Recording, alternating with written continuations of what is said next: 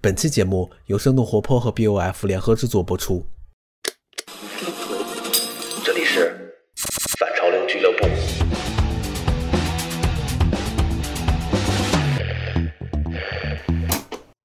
各位听众朋友，大家好，欢迎收听这一期由生动活泼和 BOF 时装商业评论联合出品的反潮流俱乐部播客。我是今天的客座主持人亏你杨杨一飞，我是 BOF 时装商业评论的编辑总监。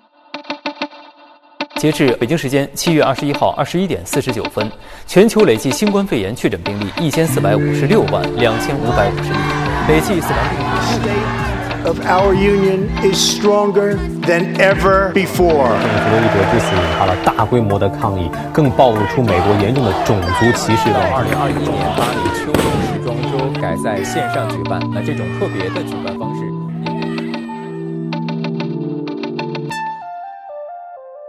不知不觉，二零二零年就来到了下半年。这一年，无论是疫情，还是因此带来的宏观政治、经济、文化的巨变，让我们每一个人的生活也发生了改变。但在时尚界中，有一群人或许比我们有着更加复杂的感受和体验。他们是一群年轻的中国设计师，在中美两国之间生活、工作，并发展自己的事业。他们因自己独特的身份和美学语言在同台中脱颖而出，也同样可能因此遭遇到我们未曾预料的坎坷。亚裔在时尚界的话，我觉得其实是有很多问题存在的，一直存在的。Black Lives Matter 这个活动对亚洲人的推动，感觉远远没有对其他种族的推动那么大。设计师在设计过程中只是截取一个文化的一部分产生了灵感，这个行为我觉得没有必要太过于去跟他辩解这个东西。在今天，我们邀请了两组在美国创立了自己品牌的中国设计师，Private Policy 的李浩然和徐思颖，以及 Snow 雪糕的高雪，一起来聊一聊在当下的2020年，在美国做一名中国设计师是怎样的一种体验。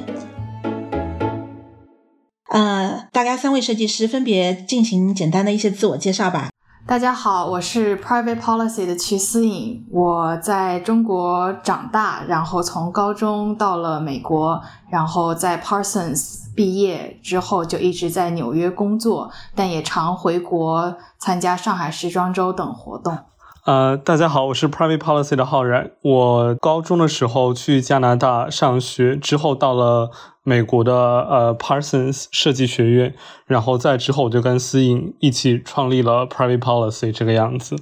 嗯，大家好，我是 Snow 雪糕的高雪。嗯，我也是从小在中国长大，然后大学在北京服装学院，之后就申请了 Parsons 的服装研究生，然后毕业之后开始了自己的品牌，然后主要 base 在纽约，然后销售在巴黎、上海都有。嗯，现在大家关了禁闭几个月之后，啊、呃，大家现在的状况是怎么样的？我知道，呃，有两位是现在还在纽约，然后浩然是刚刚回到了上海。思颖，你现在那边的情况怎样？啊，我从大概三月初就开始自我隔离，然后近期的话，因为纽约已经解禁了吧，一些公司也开始上班了。但是呢，啊、时尚界因为还有很多，比如说面料店、辅料店，还有一些杂志啊，还没有开始工作，所以我现在个人的话，也还是基本上是在家里面工作这样。浩然是刚刚从纽约回到了上海，然后你谈一谈现在的情况。啊，对的，我其实我跟思颖，我们其实大概从巴黎时装周其实就开始部分自我隔离吧。我们其实，在除了去 showroom 之外，就不会去任何地方了。然后今天是七月十六号，是我回上海的在隔离的第九天，这个样子。现在酒店里隔离。嗯，小雪呢？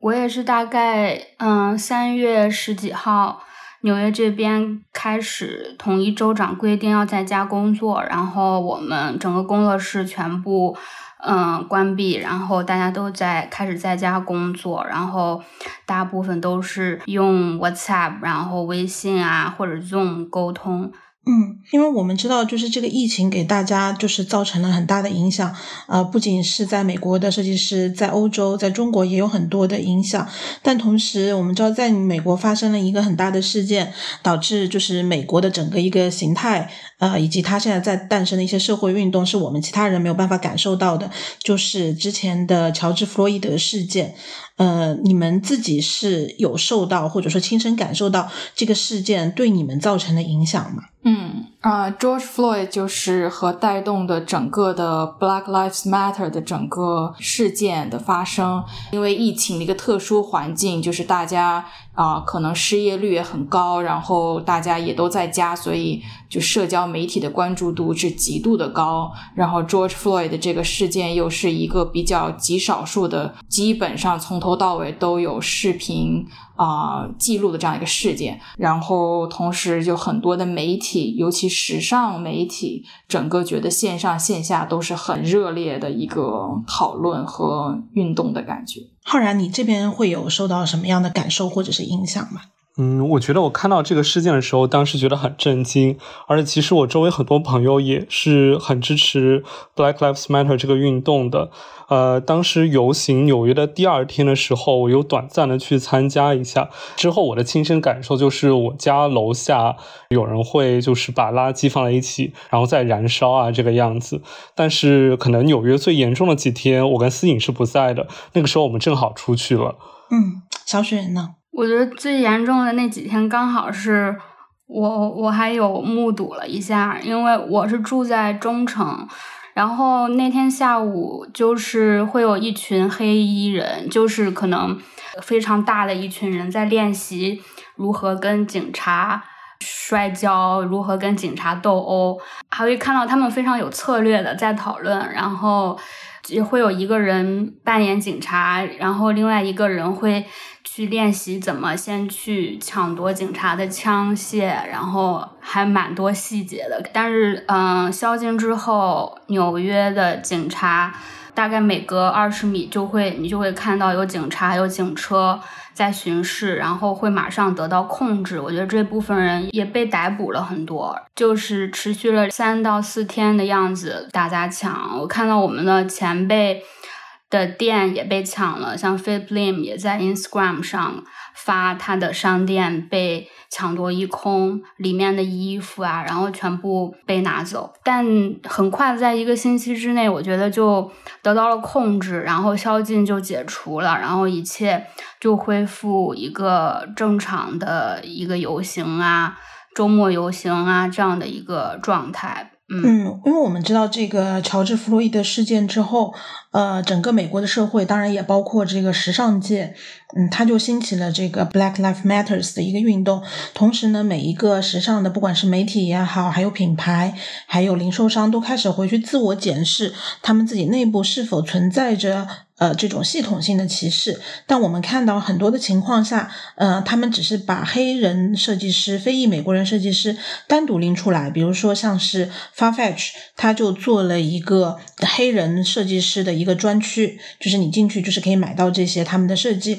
从而支持这个群体。但我就想知道，在这个运动之后。关于亚洲设计师、中国设计师的声量，或者说啊，他的一些反歧视的行为有没有被提到议事日程上来？或者说，他们这样的多样性有没有把亚裔的设计师的这种担忧，还有过去遭受的一些经历也包括进去呢？思颖，你怎么看？嗯，我觉得在时尚界的话，我觉得其实可以是有很多问题存在的，一直存在的。比如说，其实，在纽约吧，我工作和实习过的地方，其实啊，时尚公司有非常多的亚裔的员工，但其实你在往更往上层，就是他们的上层管理那个阶层的话，其实亚裔会你会看到明显的会减少，然后平时对亚裔的这样的一些。啊，种族歧视的话题其实也是非常少。到现在的话，嗯，虽然有了对非裔的这样的关注，但是对亚裔遭遇的各种情况，其实我觉得并没有感觉到有大的一个改变。Black Lives Matter 这个活动对亚洲人的推动，感觉远远没有对其他种族的推动那么大。像纽约，其实前一阵子有个例子，纽约有一家很有名的网红。抹茶店叫叉叉抹茶，呃，他的老板在网上做了一个就是对亚裔其实非常有种族歧视的装扮，他就自己他是白人，但他装扮成日本人，而且用了就是亚洲人的那种呃眯眯眼的动作，然后录了一个丑化亚洲人的视频。他做完这个事情之后，受到了很多抨击，但他的反应其实是捐呃捐钱给了所有有关 Black Lives Matter 活动的组织，但是并没有公开出来对亚洲人道歉。所以我觉得。亚洲人在这个方面真的还有很多地方要去努力吧，我们可能还是需要更多的发声这个样子。嗯，我们回到自己，就是大家自己的背景故事和啊你们的成长经历嘛，大家也在一开始的时候分享了一些，嗯，但是我也注意到，就是大家一开始并不是一开始就直接到了呃纽约。然后有很多在中国的背景经历，也有在美国其他州，还有加拿大的一些背景成长经历。嗯，那我就想问一下大家，嗯，你们在这些不同的经历当中，嗯，你们会认为说纽约可能相对来说是适合中国设计师发展比较好的一个地方吗？就它的包容性会不会对于中国设计师会更好一些呢？思颖，嗯。我是从高中到了美国。我刚到美国的时候，其实是在北卡罗来纳州，然后作为一个中美政府的一个交流文化交流生的这样一个项目过来的。所以当时呢，他的选择其实是先是看哪些啊愿意去支持这样的交流生的家美国家庭来安排你在哪里。所以我被安排到一个真的是美国比较经常提到大农村的那样的一个镇上。就是那个镇，当时我记得，嗯，大概八年前，就是 FedEx 这样的一些运输公司，他们都不会去的一个地方。所以这是一个很就是比较很美国的代表性的。然后当时我记得我在高中的时候啊，在公立高中一开始是我是唯一的亚洲人。然后我到了一个私立学校之后，高二高三的时候，当时是除了我以外只有两个韩国的，就是外国学生这样子的。然后我也自己有时候会感受到很奇怪，就大家对我的。那种感受就是觉得说啊，他们很友好，表面上，但是没有任何人愿意真的去了解你的文化或者了解你的故事。就是尤其在美国吧，大家会提到就是亚裔是 model minority，就是。榜样少数族裔，榜样的话，就比如说在超市里有一个老先生看到我就会问我，直接问我说啊，你你会不会拉小提琴？然后说你吃饭是用筷子吧？然后当时我就说我没有见过你，然后他也看起来是个很啊体面的一个老老人，然后就直接这样问我问题，甚至有同学当时会觉得他们的印象的中国在当时那个小镇上吧，觉得中国还是就是那种。武打片里面古代的那样的中国，就是没有公路、没有现代的设施的一个中国的形象。然后当时让我觉得非常吃惊，就是在美国一些小镇对中国的了解是非常非常少的。然后我大学来到了纽约，当时是我觉得，尤其是在疫情之前的纽约的话，我觉得纽约是非常包容的一个地方，因为有各种各样的不同的族群啊，就是觉得我在这里不觉得自己是一个外国人。但是疫情之后，我觉得我会发发现，其实纽约当地这个城市，这个啊嗯比较多元化的城市，其实种族其实也还是存在的，而且很多人可能也是积累的一些对亚裔的一些仇恨啊等等，是在这个时期去爆发出来、显现出来的。嗯嗯，我在加拿大的时候，能感觉到一些加拿大人，他们还是会对中国有一些。刻板印象，呃，我上的高中大概是有一千个人的公立学校，然后只有十个是国际生这个样子，所以这个就感觉非常明显，就是大家完全其实不了解你的文化。对我来说也蛮难的，因为我也不太敢说中文，在我的同学面前。呃，之后我才学到慢慢建立这个自信。呃，所以后来当就是可能二零一零年左右看到有中国模特或者亚洲模特在什么国国际 T 台上走的时候，当时我才觉得就是终于看到跟自己一样的人，呃，可以做到很厉害的事情。嗯，我觉得这些可能也都是我以后生活的灵感。但是我觉得纽约的接受度是很高的。我在纽约其实从来没有感觉过自己是外国人。其实可能我觉得纽约大部分人都比较特别，相对于其他美国人来说吧。就像我们被选入呃去年的呃美国设计师协会 Vogue 时尚基金，呃，我们是历史上第一个中国人。像被选进去之前，其实我们不知道，就是作为中国人的身份也是可以被选进这个奖的。然后其实进去之后呢，发现同样在前十里面的也有西班牙人，也有意大利人这个样子。呃，我觉得这个也证明了，就是美国的时尚界是非常包容的这样一个环境吧。嗯嗯，我是经历过艺考、高考的，然后呃，本科在北京服装学院。嗯，毕业之后也是学的服装设计，然后本科毕业之后，嗯，我是一四年，嗯，来纽约 Parsons 的，也是服装设计的研究生，然后同年过来之后，我们的那个研究生的教授对我们的影响其实还蛮大的，他之前是在伦敦圣马丁做服装设计的呃教授，然后然后被 Parsons 请过来，然后。在那教授的领导下，就是非常学术。前几年都没有一个对美国的一个很大的概念，就一直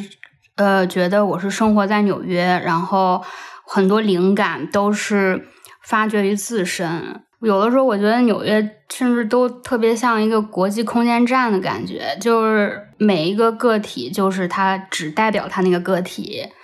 所以在这边确实遇到了一些有趣的人，然后一些非常新鲜的想法。那在开始接下来的节目前，我们先休息一下。反潮流的上一期《独臂船长的环球冒险》发布后，名叫莱欧娜的小宇宙听众留言说，在实验室听这期，想念大海，想念星空。谢谢船长带我进行七十分钟的航行。工作和生活都希望船长一帆风顺。那非常感谢你的分享。如果大家喜欢我们的节目，也可以在播客平台上给我们的节目留言，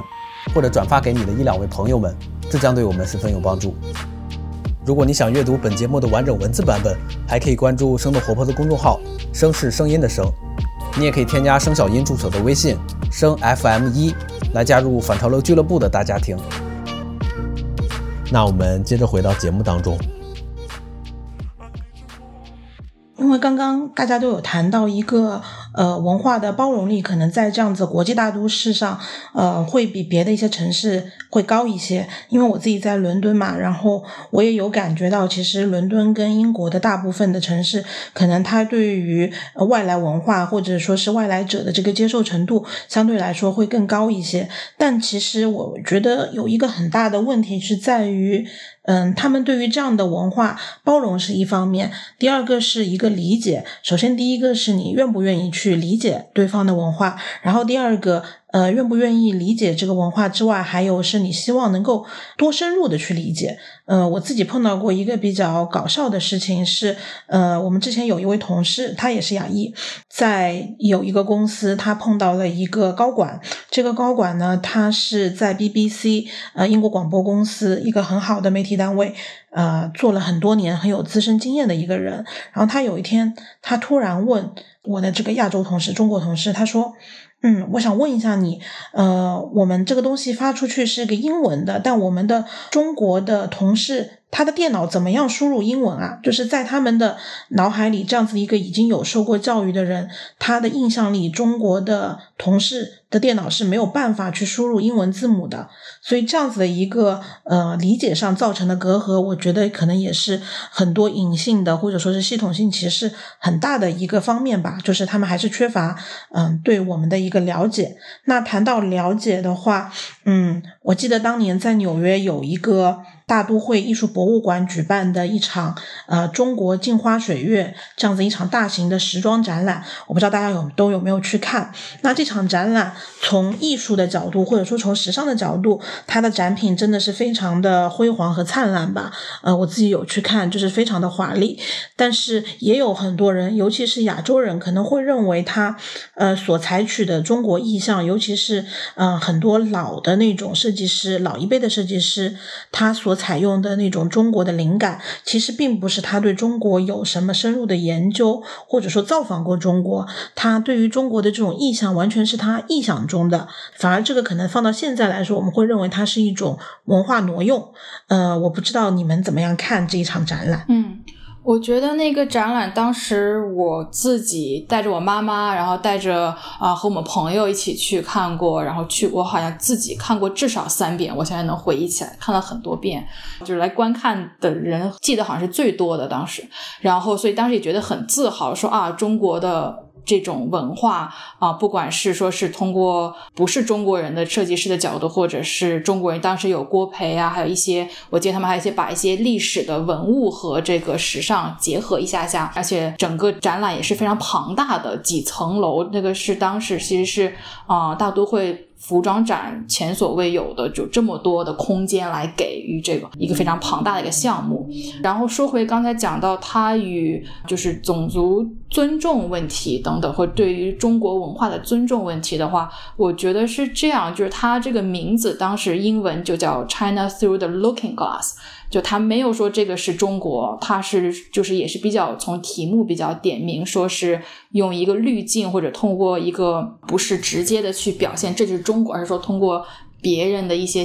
看法来看中国。然后当时展示的很多产品的话，我觉得其实是设计啊，然后的话比较多的是国外的设计师，中国以外的设计师，他们都没有亲自去过中国，是对中国的一种。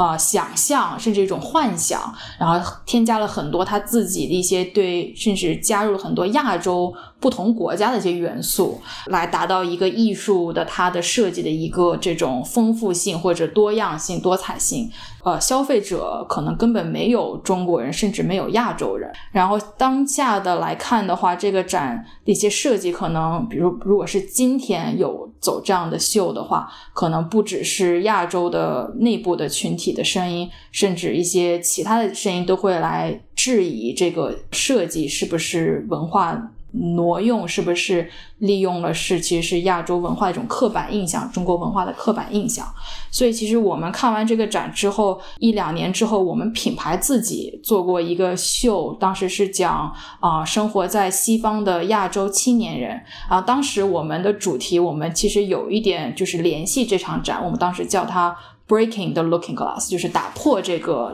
看亚洲或者看中国文化的一个滤镜也好，万花筒也好，这样的一个灵感，一个 concept。所以当时我们的意思其实也不是说反对这个展，而是说啊，让打破这个滤镜。因为说我们现在亚洲人或者中国青年已经到了西方，我们已经融入到很多西方各种行业和生活当中。然后反过来，其实很多。啊，西方的人也是想要来到中国和亚洲，想要来把他们的产品卖到中国市场。那这个情况下，当下的这个情况下，我们觉得说，我们想要展示给西方，就是真正的我们的亚洲青年的形象是怎么样的。所以这个时候，我们来打破这个 Looking Glass。嗯，这个展，呃，就是好像是大都会艺术博物馆历史上观看人数最多的展。呃，然后我对策展的话，我是非常欣赏，就是安娜温特尔美国 Vogue 主编的品味。我是觉得他一直在致力于展示一个全方位的美国这个样子吧，在他的工作上啊，或者他自己的团队，我觉得都是有各种各样来自各种各样不同文化的人，有在对整个的美国的 Vogue 做出贡献的吧。呃，我记得当时好像里面采访的时候，就有设计师就会说他是不需要去中国，他更想在大脑里面有一个想象的中国这个样子。关于文化挪用的话，我觉得其实就是看他在用这个文化的时候，是不是丑化了这个文化。如果他丑化了他所挪用的文化，我觉得这个是不可以的。嗯，我觉得这个展，然后对美国的亚洲人其实也给了很很多人一种身份认同感，让呃在美国的亚洲人或者美国出生的中国人也能看到，就是自己的文化是怎么样子的。虽然是通过西方的视角这个样子，呃，其实我当然觉得如果。呃，中国能自己来做一个从中国自己角度出发的这个样子的展，当然是更好的。我也希望有一天可能可以看到这样一个展吧。镜花水月这个展，从选择还有主题，包括他跟王家卫的合作，我觉得可能参展的某一个设计师他的一个作品可能只是文化挪用，那我觉得可能那个是设计师自身的设计方法的问题。设计师不是考古学家，然后他是他有一定的学术性，但是。毕竟我们还是就是创造一个美一件美丽的衣服，嗯，我觉得有的时候不需要给它上太多的文化枷锁。设计师在设计过程中只是截取一个文化的一部分产生的灵感，这个行为我觉得没有必要太过于去辩解这个东西。可能需要关注的是这件衣服最后呈现出来的感觉，它是不是。美的，然后它背后的故事，所以其实对我触动还是非常非常大的。嗯，我觉得大家刚刚提到有两点，我自己蛮有感触的，就是说，第一点是思颖有讲到，当时并没有中国的客户，那就是我们经常所说的这个历史局限性，就我们现在不能用我们现在的这种道德标准，或者说我们现在遭遇到的一些情况去反过来要求过去的设计师，可能几十年前，呃，他们并不真正的了解到中国的一个情况，然后他只是根据自己的一些。灵感或者说是一些激情去设计的这些东西，我们这样去要求它是不太公平的。还有第二点就是。嗯，我觉得相对于一个有趣的地方是在于我当时讲到的那个文化挪用的，对于这场展览文化挪用的指控，很多是美国就是白人群体提出来的。反而我觉得这个相对比之下，就是呃亚裔也好，或者说是华人也好，还有中国人，可能相对于在这一方面，就是一个异族文化如何在采用你自己的文化的时候，相对于来说会比较宽容一些。就像浩然所说，只要你不是刻意。去扭曲丑化，嗯，大家会觉得你这是对我们文化的一种欣赏和一种发扬，而且帮助大家了解到我们的文化，所以在这上面其实并不会去对他们进行太多的呃一个苛求。但我现在想要问大家的一个问题是，呃，这场展览上面展示了很多老一辈。外国设计师对于中国的想象，我们也看到了很多像上一代的亚裔、华裔设计师，比如说像 Anna Sue 啊，比如说像是有一部分这样子在美国成名已久的华裔设计师，像 Vera Wang。嗯，在后面美国又有一批中生代的华裔设计师，像 Philip Lim 啊，像 Alexander Wang 啊，那。你们这一辈设计师是中国自己大陆本土土生土长出去，呃，跟他们这样一代就是美国移民之后的设计师有什么样的不同？思颖，嗯，我觉得不同是在于我们一直是很关注中国市场和中国消费者的想法，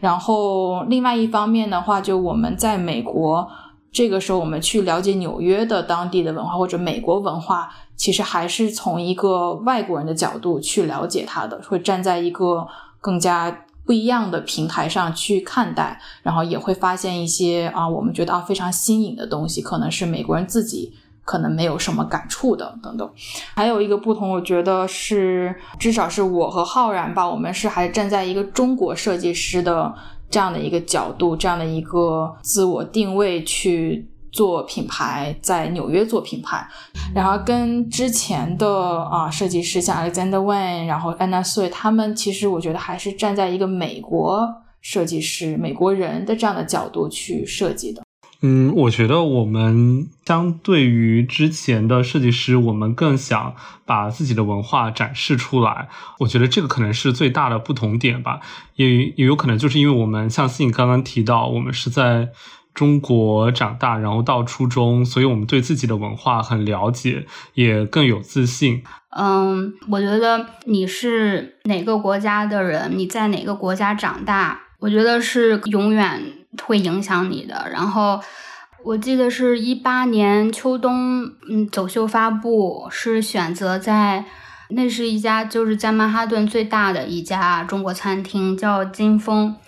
作为一个食客，对那个餐厅我是很很很有情怀的，因为这家餐厅真的是一个非常非常传统，可能是嗯上一辈移民过来的。华人做的一个非常传统的一个广式茶餐厅，然后去联系他们的时候，你说到我们要在纽约时装周期间在这里办上走秀，可能一开始他们的反应是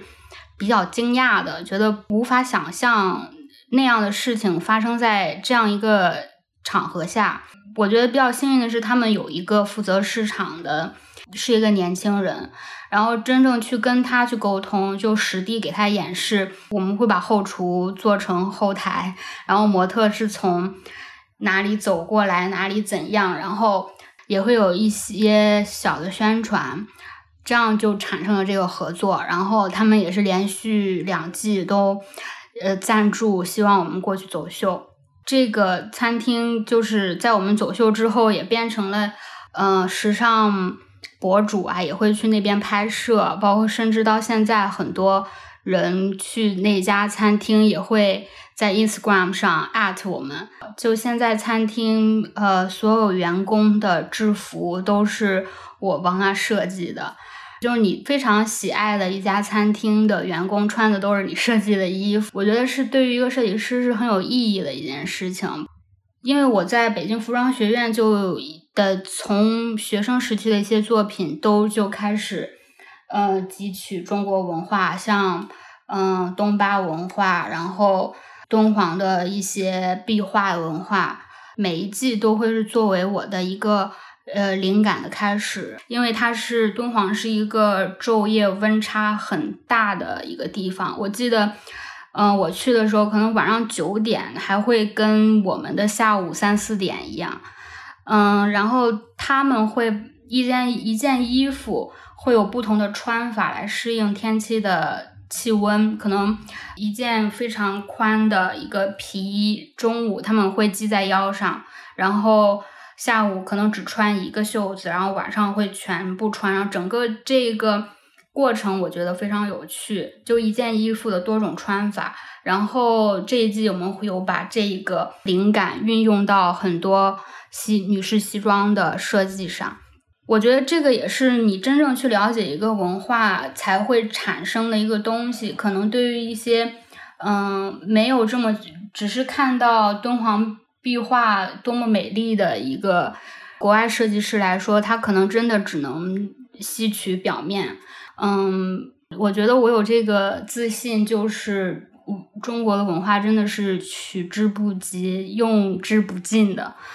我觉得这个真的是作为一个，嗯，在中国长大的一个设计师的一个非常棒的财富。嗯，我觉得大家现在这一代的年轻设计师，可能文化上会更加的，呃，文化上会更加的自信。然后，呃，我们在之前在中国本土，并不是在海外发展的一些设计师，他可能更喜欢去用。呃，很表面的一些中国元素，呃，但是后来就有一波设计师，他会刻意的避免用中国元素，而是把自己的东西可能做的跟法国人做的或者是美国人做的非常相似。但可能到了我们这一代而言，我们的中国设计师可能对于这一块就是比较自然的接受。如果自己受到中国文化呃有所感触，然后就会很自然的去表达，并不会考虑太多，呃，是不是呃这个东西太刻意啦，或者说是我是不是在利用这个元素。我觉得有这样子的一个感觉，那我比较好奇，因为大家在国内和海外都有顾客嘛，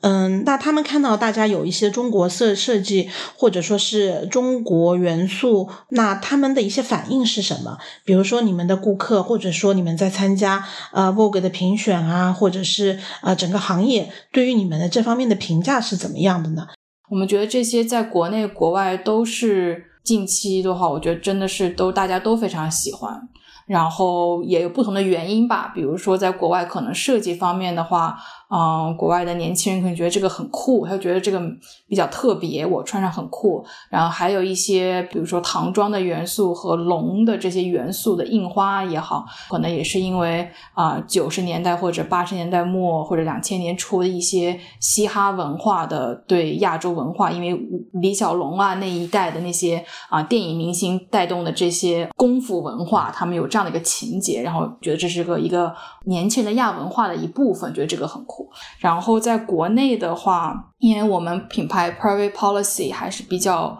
多的去讲述一些纽约的下城区或者纽约青年的一些精神和文化吧，然后融再融合啊中国传统的文化，比如说当时我们提到了在西方亚洲青年的这种刻板印象，就我们学习很好，然后当时我们用那个中国的传统服饰的一个啊瘦子的那个啊图案，那个圆形图案来做了一个。啊，新的一个设计就是把美国满分四点零的这个 GPA 的这个满分写上去，等于就像写一百、一百、一百一个满分的这样一个证明，然后再把它做到一个比较，嗯，这种亚文化、街头文化的，嗯，棒球夹克也好，或者一些比较复古的真丝衬衫也好，这是一些比较。嗯，打双引号的可能学习不好的一些小孩会穿的衣服，这样的一个融合，然后带回国内的话，也会给国内的青年对自己本身的文化和西方的一些当下的一些现象、社会现象一个结合的话，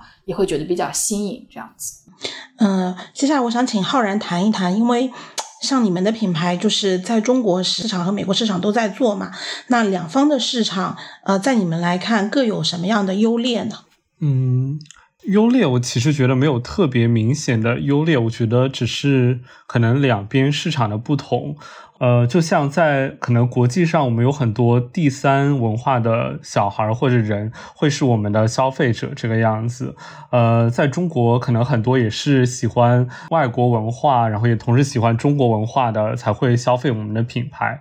其实，因为我们去年也跟 Theory 的 CEO Andrew Rosen 聊过，我们其实也是因为在做就是国际的亚洲文化，才可以在不同的呃国家的大城市都可以有自己的销售据点这个样子。嗯嗯，我现在想问一下，就是大家目前现在因为这个乔治·弗洛伊德事件之后嘛，呃，整个时尚界开始去扭转或者说修正之前的一些错误，呃，但也有一些人会认为有一些东西可能有一些矫枉过正，或者说过为讲究这个政治正确，尤其是在多样性这一块。那我们作为中国设计师，我们自己的看法和做法会是怎么样的呢？呃，我觉得政治正确的初衷其实很多大部分都是好。好的，我觉得这些运动更是给了亚洲人或者我觉得一种灵感吧，就是我们要要更多的为自己来说话，因为在亚洲的传统教育里，可能小时候就是说你只要好好学习、认真努力，就是别人总会看到你。但是来到了西方，在西方价值观、在西方社会的影响下，呃，我觉得更多的亚洲人就会学到，就是我们也一定要。把我们需要的，或者我们觉得这个事情是怎样的这种意见表达出来，让更多人知道。这次在游行里面，大家一直喊的其中一句标语就是“沉默就是暴力”，它隐含的意思对我带来了很多认识上的变化。我觉得。就是很多时候必须要发表你的看法，就会跟有些人产生共鸣，然后产生力量。嗯，我这边最后一个问题想问一问大家，就是在经历了二零二零上半年这么多的事情之后，那大家对未来有什么打算？嗯，我觉得二零二零年是一个非常 eventful，就是很多事件同时发生的一一个上半年吧，也是让我们发现，其实很多人其实对中国的了解也确实比较少。正面的来说的话，其实也让我们发现很多人非常想去了解中国，尤其很多国外的青年人。另外一个方面是我们发现反对种族歧视的这些运动之后，我们发现其实我们自己有很多方面也是可以更加的。自信，更加的大胆，更加的勇敢，更加团结，为自己之前可能不敢或者嗯，甚至没有想着去对于不公的这些反对，大胆的去表达。我觉得对于 private policy 的发展，我们其实从上一季开始，我们就已经把呃一部分的样衣，然后转移到中国来制作了。我们现在纽约其实保留的是相对比较复杂的绣款的样衣的制作，所以。经过上一季的这种，我觉得训练吧，我觉得我们现在有一个更好的方式去适应了现在这个变化。然后，其实九月份的时装周，我觉得现在看也是有很多不确定的因素。然后，对于买手怎么去找新的品牌或者怎么下单这个样子，可能更多的要去做一些对线上或者数数字化。你的品牌的研究这个样子吧。二零二零年真的，我觉得真的是见证历史的一年。我觉得很多在成熟品牌工作的朋友可能都呃丢掉了工作，大部分的公司都有非常大比例的裁员。但是我我觉得一件事情总有两面性，给到时尚行业很多反思。我觉得首先来说就是对于。一个工作方式，一个机制的一个逼迫性的改革，因为在疫情期间，我们在家工作，其实我们都有一种感觉，就是效率其实蛮高的，然后沟通也很高效。你会每次沟通，你会先在脑海里总结一下，然后再去沟通。包括前段时间，时尚行业也有在倡导关于。时装周 Canada 的一个调整，我觉得这都是变革，我觉得都是在往好的方向在发展的。嗯，作为亚洲设计师，我觉得是在这次发生了很多不幸的事件之中的一部分，我觉得还算是幸运的群体。你有一个非常稳定的市场可以让你去发展，然后包括文化，所以我觉得。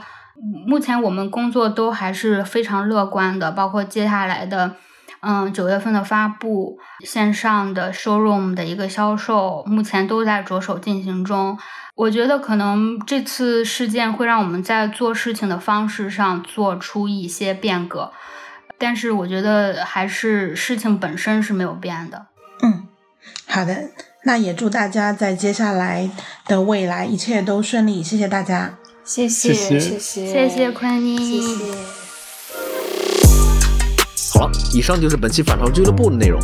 那如果你喜欢这档节目，可以分享给你的朋友，或者在苹果 Podcast、Spotify、喜马拉雅以及网易音乐等平台上给我们评分留言，这将对我们十分有帮助。有任何问题，还可以按照 Show Notes 中的邮件地址发邮件给我们。也欢迎你收听生动活泼的其他节目。那我们下期不见不散。